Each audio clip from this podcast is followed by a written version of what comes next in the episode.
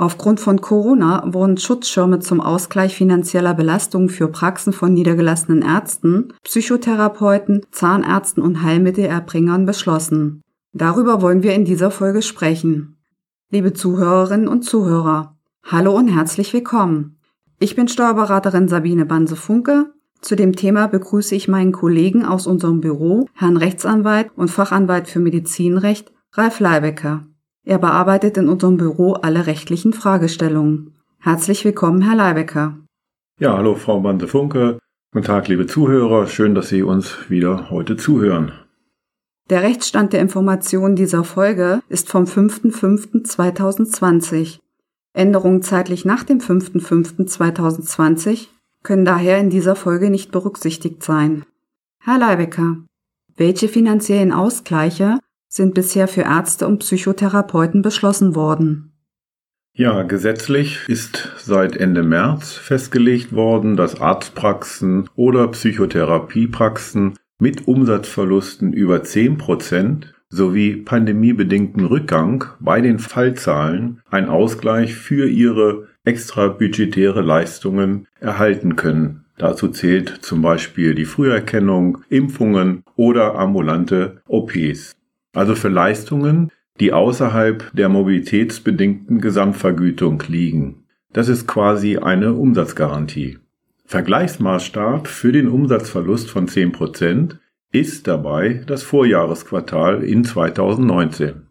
Steht schon fest, welche Ausgleichszahlungen für Ärzte und Psychotherapeuten erfolgen werden?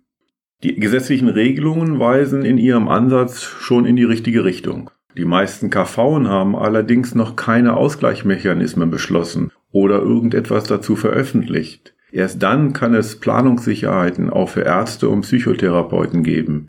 Hierzu sind aber noch abschließende Gespräche und Vereinbarungen zwischen den KV und den Krankenkassen notwendig, die wir noch abwarten müssen.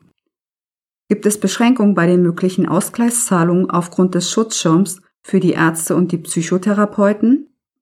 Ja, die Ausgleichszahlungen sind nachrangig. Das heißt, sie sind bei dem Erhalt anderer finanzieller Hilfen oder Entschädigungen entsprechend in der Höhe zu mindern. Geht der Schutzschirm auch für Zahnärzte? Nein, die gesetzliche Regelung findet keine Anwendung auf Zahnärzte.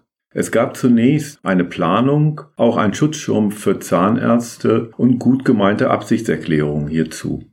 Jetzt wurde aber ganz aktuell am 30. April eine Verordnung vom Bundesgesundheitsminister Spahn zum Ausgleich Covid-19 bedingter finanzieller Belastungen der Zahnärztinnen und Zahnärzte und Heilmittelbringer erlassen.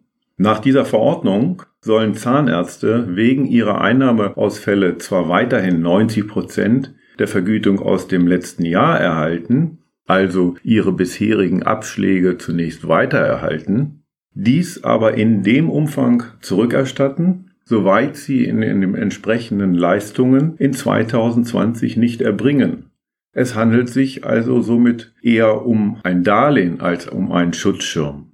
Denn es war ursprünglich geplant, dass am Ende des Jahres 2020 die Zahnärzte 30 Prozent der zu viel gezahlten Summen als zusätzliche Hilfe hätten behalten dürfen. Dieser Vorschlag ist aber am politischen Widerstand zunächst gescheitert.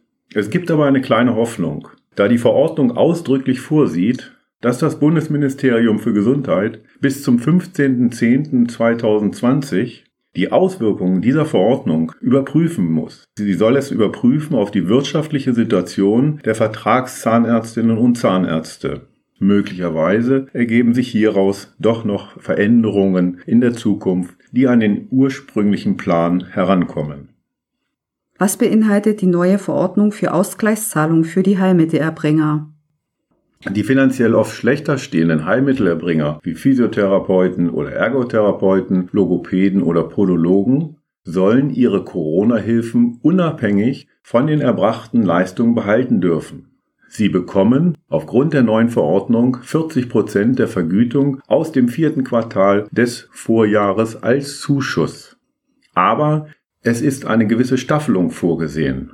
Die richtet sich nach dem Zeitraum der Zulassung der einzelnen Heilmittelerbringer. Alle Praxisinhaber, die vor dem 1. Oktober 2019 zugelassen worden sind, erhalten die eben genannten 40 Prozent der Vergütung, die sie im vierten Quartal 2019 gegenüber den gesetzlichen Krankenkassen abgerechnet haben. Soweit es Praxen gibt, die zwischen dem 1. Oktober 2019 und dem 31. Dezember letzten Jahres zugelassen wurden, erhalten sie ebenfalls 40 Prozent der im vierten Quartal gegenüber den gesetzlichen Krankenkassen abgerechneten Vergütung und mindestens 4.500 Euro.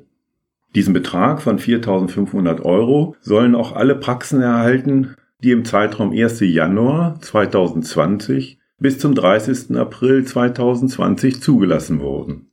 Wer danach, also erst jetzt, im Monat Mai zugelassen wird, kann mit einer Zahlung in Höhe von 3000 Euro rechnen.